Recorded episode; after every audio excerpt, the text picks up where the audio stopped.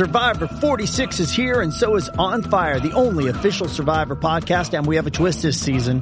The winner of Survivor 45, Dee Valladares, will be joining us every week. We're going behind the scenes of the biggest moments, the how and the why things happen, and the strategy and analysis you can only get from someone like me, a Survivor winner. Listen to On Fire, the official Survivor podcast, wherever you get your podcast.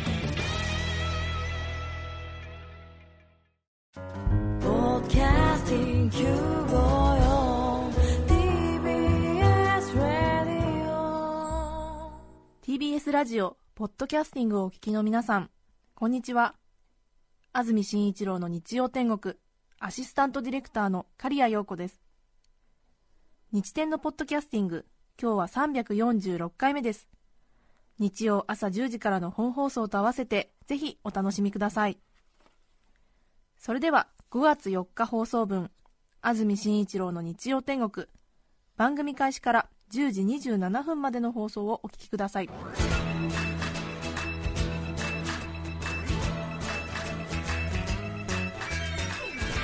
安住紳一郎の日曜天国。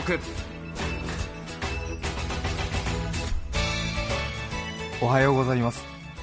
5月4日日曜日朝10時になりました。安住紳一郎です。おはようございます。中澤由美子です。皆さんはどんな日曜日の朝をお迎えでしょうか？はい。さて連休中ということでお出かけの車の中という方も多いかもしれません、うん、いい天気になりました。はい。今日が連休中で一番いい天気じゃないかと言われていますがああそうなんですね。今日はこの後気温が昨日ほどではありませんけれども平年に比べると2、3度高く東京、横浜、千葉、宇都宮で24度まで最高気温が上がる見込みです前橋、熊谷では25度水戸では21度という予報になっています。昨日がとてもとても暖かかったので、どうしても人間は贅沢なもので昨日と比べてしまうとちょっと寒いので 一瞬ですね。私は昨日から家に帰っていないので昨日の装いのままなんですけれども、えー、昨日と同じ格好だとちょっと寒いということになりますけれども、平年に比べると十分に暖かいいい天気だということです、ね、昨日半袖でよかったけど今日ちょっと長袖でもいいかもしれない、ね。うん、ちょっと私は今朝寒い思いをしています。緑が日に日に濃くなりまして本当ですね。外にぼーっとしているだけでなんとなく気が和むといういい天気です、はい、ぜひまだ外に出てないという方は外に出てみるといいのではないでしょうか。紫外線が大変強いということです。はい。こんがりと焼けてください。お気をつけください。さて連休が続きまして昨日が憲法記念日。そして今日が4日緑の日、はい、明日5日が子供の日。5月6日が振り替え休日と。ゴールデンウィーク後半の4連休を迎えて真ん真ん中ということです、はい、皆さんのご予定はいかがでしょうか今年のゴールデンウィークいろいろな調査機関がそれぞれの動向を発表していますけれども、うん、これは旅行会社が発表したデータですが1泊以上の国内旅行に出かける人は2196万人。上手に調べますよね。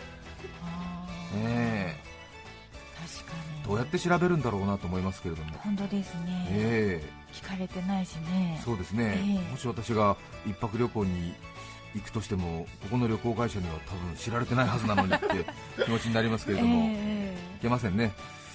まずそういう疑心暗鬼から入っちゃうと、ね、バスは来てるのかななんて思っちゃいますけど。国内旅行は2196万人ということで大体5人に1人から6人に1人くらいでしょうかね。そうなんですね、えー、うん。1泊以上の海外旅行は47万人ということですね、47万人なので海外旅行もっと行く人多いのかなと思いましたけれども50万人というと200人に1人くらいですか？そうですよね、えー、家族4人で行ったら800人に1人の家族かって思っちゃいますね。素晴らしいですね。ということで1泊以上ですけどね。1泊以上の国内旅行はだいたい5人に1人ぐらいがお出かけになっているということですね。でも日帰りの国内旅行などになるともっと増えるでしょうしね。あそうですよね。ちょっとね、えー、三井アウトレットモールとかに出かけるだけでも随分ねそう。楽しいですよね。そうですよね。気持ちが変わります。変わりますね、ええ、そして早くも日曜日渋滞が発生しています。この後詳しくお伝えしますけれども9時45分現在高速道路主な渋滞。東名高速道路は下り線。今はほとんど下り線ですね全部混んでいるのは。東京から離れる方ですね。行楽地に向かう車なのか。行楽地に向かう車っていうとねなんかねまたそれはそれで住んでるところが逆むしろね。なんかなんでそういう風な あの一般論にしちゃうんだっていうことをね言われますんで。下り線、下り線。東名高速道路下り線、はい、厚木の先の伊勢原バス停付近で現在35キロの渋滞。うー。ねえ、35キロの渋滞9時45分にはまってると結構。だってこれから行楽先に向かうんでしょ？かわいそう多分ね車の中で聞いてたら一番イラッとする。そうですよね。もうでも楽しむしかないですよ、すね、ゴールデンウィークに渋滞にはまっちゃうと、もうそれは仕方ないですよ、もうね、そうこれ織り込み済みです。これは織り込み済みですよ、もうね、うん、うん。芸能人が成田空港帰ってきて、ね、新婚旅行の帰りであの週刊誌の記者に囲まれるみたいなそれぐらいの気持ちで。なるほどね。ね、え。ー、やっぱりななんて。仕方ねえな人気者だからっていう 感じで乗り切るしかないんじゃないでしょうか、ね。えー、そうですね。はい。うーって感じですよね。え。ー、ね車の中でどうぞ皆さんも規制を発してください。東名高速道路下り線現在ですよ。伊勢原バス停付近で35キロの渋滞。もう一回言う、ね、これ抜けるのどれぐらいかかるんですか？結構35キロって言うと1時間30分ぐらいかかるんじゃないですか。違うのかしら。中央道参ります。中央道山梨の方に向かう皆さんですが下り線小仏トンネル付近で14キロ。それから珍しいですね。稲城で渋滞です。これは事故のためだそうですけども16キロ。それから北へ向かう東北道下り線加須。30キロ。ああ下り線加須で30キロ。関越道新潟の方に向かう高速道路下り線花園で45キロ。関越道下り線花園で45キロ。これはあれですか？あの辺富岡製糸場とか行きたい人がぶつかっちゃってるのかな？どうなのかしら。それから常磐道下り線柏付近で18キロ。同じく常磐道下り線土浦北で26キロ。このほか千葉方面京葉道路アクアラインなども混んでいます。軒並み。軒並み混んでいます。この後詳しくお伝えしますけれども。まずは大きな概論からということです、はい、これは大変ですね。どうしよう、ね、渋滞の中の車内って本当コミュニケーション力が問われますよね。なんか人間力っていうか。問われますよね、ね、はい何か家族を乗せていても友人を乗せていても、えー、何かこう渋滞になった時の引き出しの数っていう、ありますよね、えー、私も困った時の1時間半くらいをすり抜けるためのなぞなぞを5つぐらい持ってますよ、えー、なぞなぞ5つくらい、えー、5つで1時間半いけるぐらいの重量級のなぞなぞなんですか？盛り上がれば2問目ぐらいで盛り上がれば3問目やりますけれども、あ,、えー、あんまりノリが悪い場合は、あの自治問題みたいな方にすり替えてきますけれども、えー、ね、うん、あとなんかトラックの説明とかねなんかすると盛り上がったりしますよね、なんか周り見てて、トラックってさ、知ってる？みたいな、聞きたい、聞きたい、ちょっと今度、今度ちょっと見ててなんて。言って、ほらほらみたいな、でしょ？なんつって、えー？なんて言って、この間テレビで見たんだけど、なんて。ね、持ってますね、え。ー、あのじゃあ今教えろって話かもしれませんけどもね、これはあの言っちゃうと私がねこうやるときに価値が下がるって言いませんけれどもますよ ね。あとなんか前のナン前の車のナンバーで数字遊びをしたりとかね。そうですよね、ええ。足したり引いたり。足したり引いたりね。うん。えありますけれどもね、うん。あれ意外に最近盛り上がりませんねなんかね。やってないですねこのところね。なんとなく決定版のナンバー遊びを誰か早く見つけてほしいなと思いますけどね。ええコミュニケーション能力ありますね。ええ。中澤さんも渋滞にはまった時などははい。助手席が多いんですか？運転席が多いんですか？うーん。えー、と子供ができてから後ろにで子供のなんか相手をはい。して間を持たせるみたいなことが多いですかね、えええ。子供相手に間を持たせる。ー、間を持たせる。はい。う。んなん何か。か食べさせたり。こぼされて片付けたり。え。ええ。なんか気をそらせたり。えはい。なんか読み物見せて気持ち悪くなったって言われたり。はい。みたいな。そんな繰り返しで地獄ですね。地獄ですか。ねえ。えもっと前向きな意見は何かないんですか？そうですよね。本当。うん。やっぱでも最近あのパーキングエリアも充実してるのでね。はい。割とこまめに降りて楽しんでますけどね。そうですえか、え江戸風になってたりとか。いろいろありますよね、ね本当に。あとはなんか高速道路で渋滞していると周りをよく見るようになるので本当に他の車の動きなどがよくね目に飛び込んできますけれども。ええ私前も話したと思いますけどその高速道路で渋滞してくると車間距離の詰め方にもそれぞれの個性が出ますよね、はい。ええ結構ぴったりの人もあの結構しっかり取る人もしっかり取る方がいいとは思うんですけども。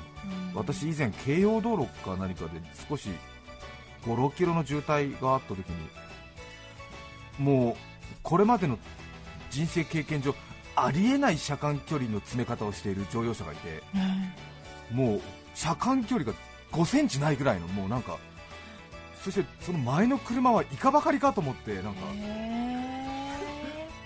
ちょっと本当にもう口が大きく開いたまま閉じないぐらいのっていう感じの前の車との車間距離を詰める乗用車がいてそしてなんかもう呆れるっていうか怒りっていうかなんかもう本当にもうはぁっていう感じの。怖い。前の車はね車間距離詰められると嫌ですからね。そんなに詰めたらみたいな。胃に穴が開いちゃうよみたいな。前の車がと思って。それでちょっとねあの中途半端な正義感みたいなのがあって、その車に注意する根性はないのでどんなやつが運転してるんだってね睨みつけてやろうと思ってその車の運転している人の顔が見えるように、あの車線を移動してねなんとかみたいな。なんとか俺が睨むんだみたいな。感じでいいなって使命感に燃えてね、でちょっとずつもう10キロ以下ぐらいでちょっとずつちょっとずつ進むからななんとかチャンスを見出してその人の顔を見たいがためにものすごくそのあの車線変更にあの皆さんにご協力いただいてね。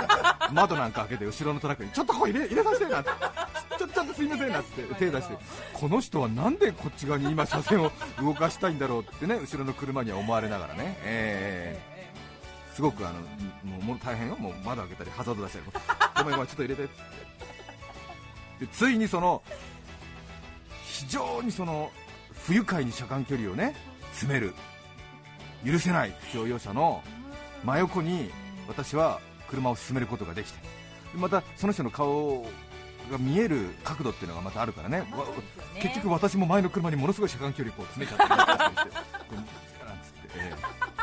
て、結局一緒のことを、ね、両車線でやってるみたいな話長くなってますけれどもその、うん許せないほどに車間距離を詰める乗用車の運転手の顔をようやく見られる時が来た私は追い越し車線の方に入ってちょうどその許せないほどに車間距離を詰める乗用車がちょうど真ん中の走行車線にいたんですけども私はその、まあ、本当はどっちからでもよかったんですけど、まあ、偶然その右の方からですね進行方向向かって右の方から入って、はい。なので私は左を向いてこう、助手席越しに。助手席越しにこのその許せない人の顔を見てやろう。そして並びにそのタイミングと時期がと根性があれば睨みつけてやろうと。なんだお前は。ありえないぞ。っていう感じで見てやろうと思って準備をして買ってみたら向こうがそれ以上の感じでこっちを睨みつけてるっていう。どういうことか皆さんお分かりですか？これものすごくありえない距離で車間距離を詰める許せない乗用車の持ち主は警視庁だったんですね。警視庁の特殊警護班だったんですよ。その彼らは自分たちの一つ前に VIP の乗ってる車を警護してるんだね。なのでその VIP の車の後ろに一般車両が入ると危ないので、絶対に VIP の車の後ろに何人たりとも入れない、バイクすら入れない、むしろなんかタヌキとかキツネも入れないぐらいの感じの その警備なんだね。なのでもうビタリとつけてるんでね、もう命がけでそこはつけてるんです、車間距離ね。ええでそんな VIP の車の右斜め後ろに私が来たということになりますから、そんな VIP の車の右斜め後ろに不用意に怪しく近づこうとしている、そうやね無理やり近づいてきた。私の車がむしろものすごく警戒対象になってるね、だからもう私の車がちょっとでも近づこうものなの。ギュッと睨んであの私がよく話しておりますけどあの警視庁の顔抑止力ってやつですね。はい。例のところの顔抑止力でものすごい感じでグッと見られてで皆さんあの警視庁の SP とか特殊警護とかいわゆるその警備のプロフェッショナルの人の本気の睨みに遭遇したことありますか？本当にたじろぐほどの強さがありますよ。小学校2年生が教頭先生に本気で睨まれたぐらいの勢いがありますからね。もう本当23日あのへこむというかもう気分が回復できないぐらいなんかえへーそんな押さえつけられちゃう感じあるんだ。えものすごいですよ。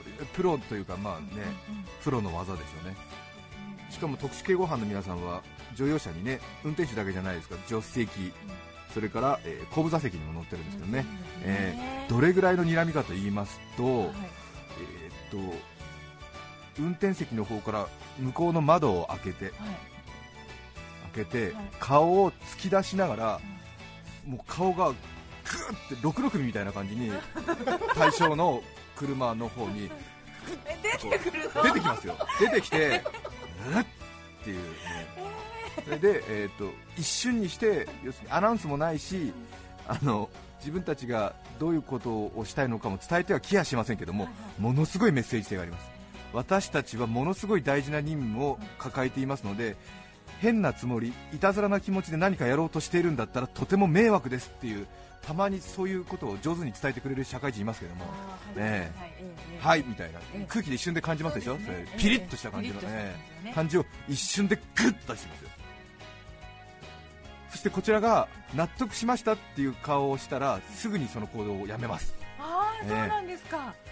しつこくしないしつこくしないですね。へはい節油終了。みたいな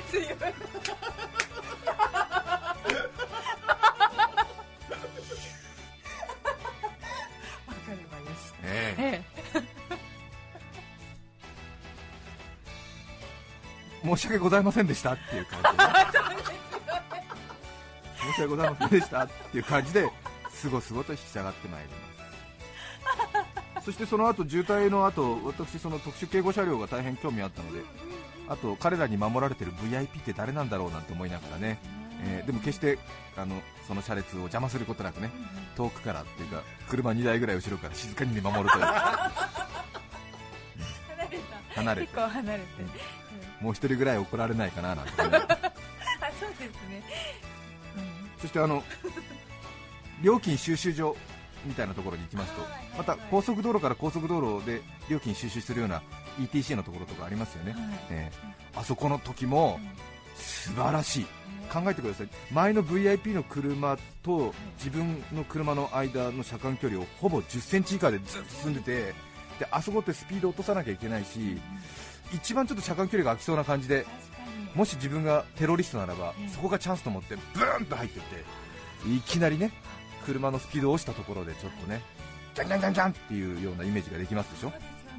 ねバーがこう下がっちゃうもんね。で VIP の車がちょっとねスピード緩めたりとかすると当然ちょっと後ろの間隔が空いちゃったりする可能性があるので、そこがね本当上手だった。どうなってるもう本当見事に。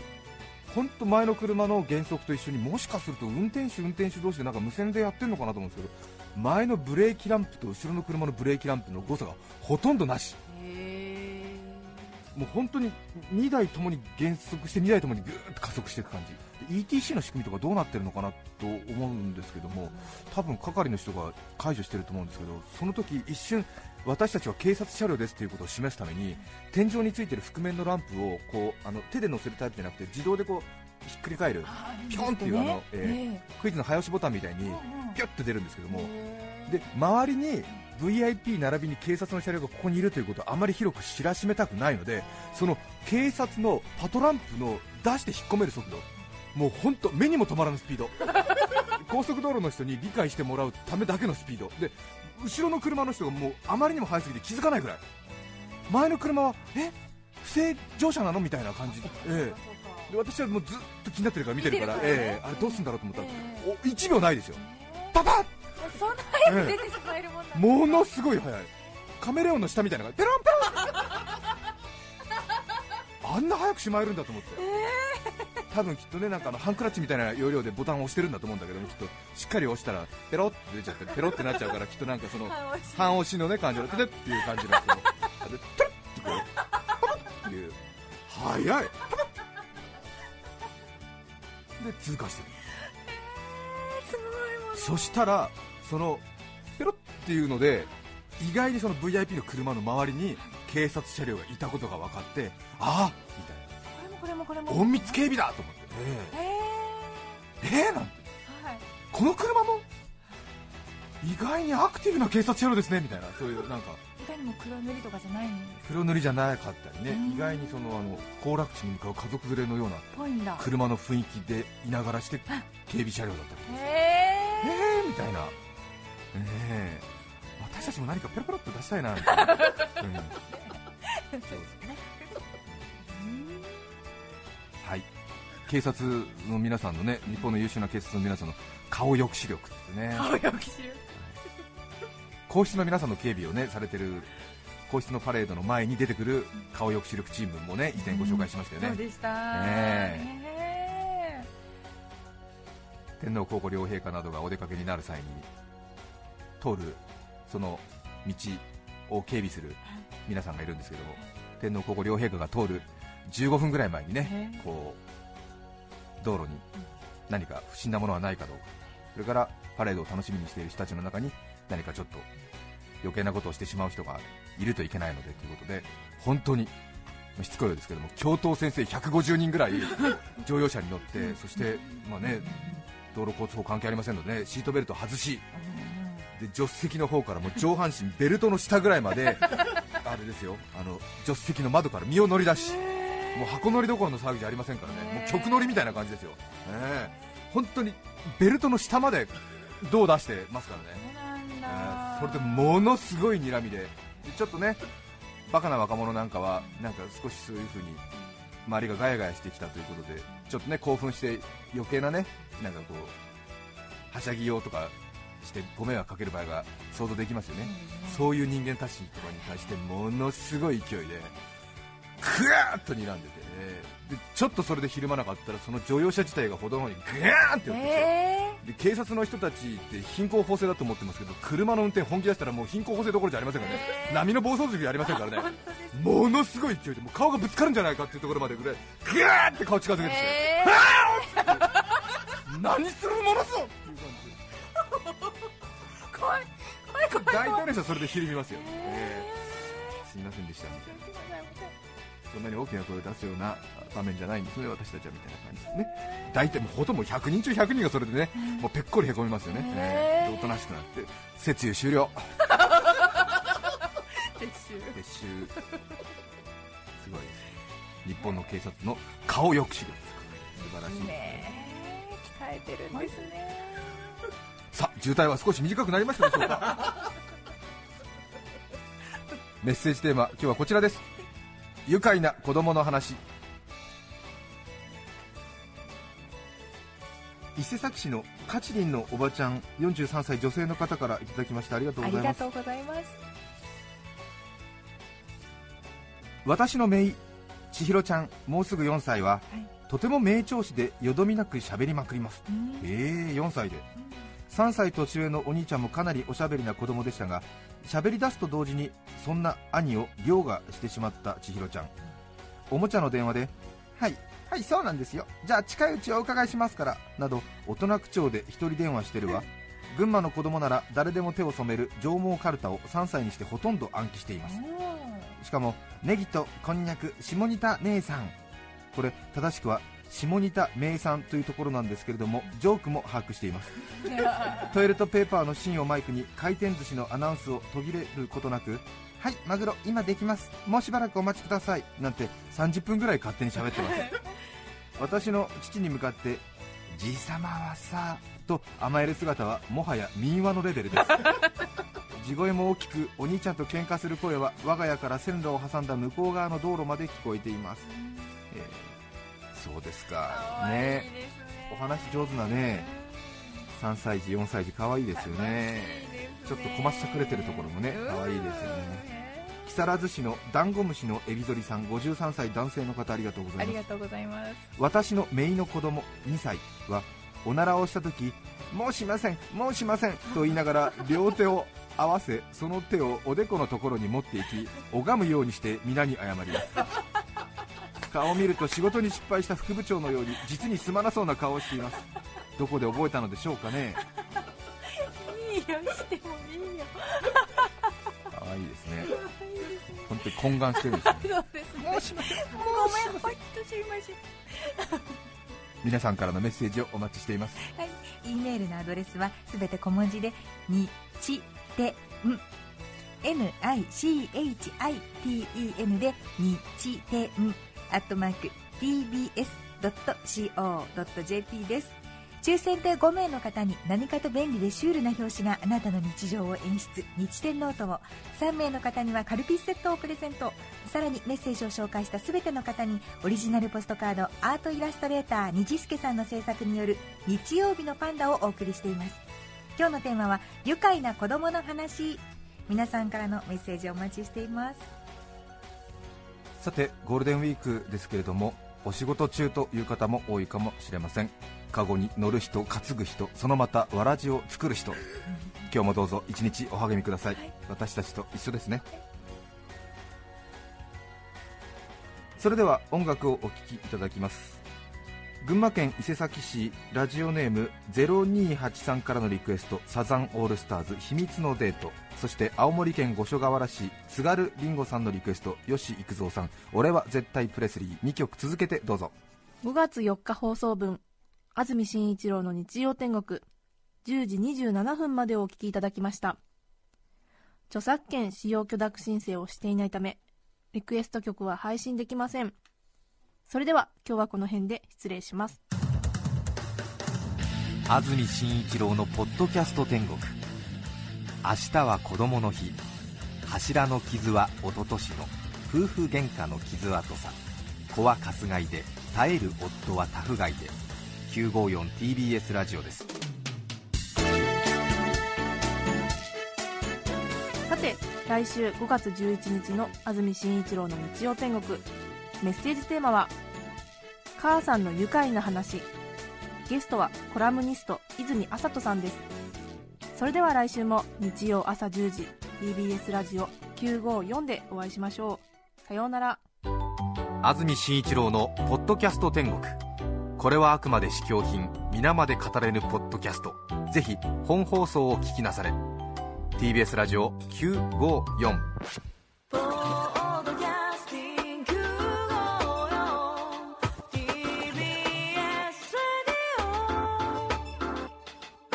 山本ポテトです。文化系トークラジオライフはいろんな人が集まって、わちゃわちゃと様々な文化系トピックを語り合う番組です。おしゃべり好きの親戚の中に放り込まれたような、ほっこり感も魅力の一つかなと私は思います。各種、ポッドキャスト、プラットフォームで配信していますので、文化系トークラジオライフで検索、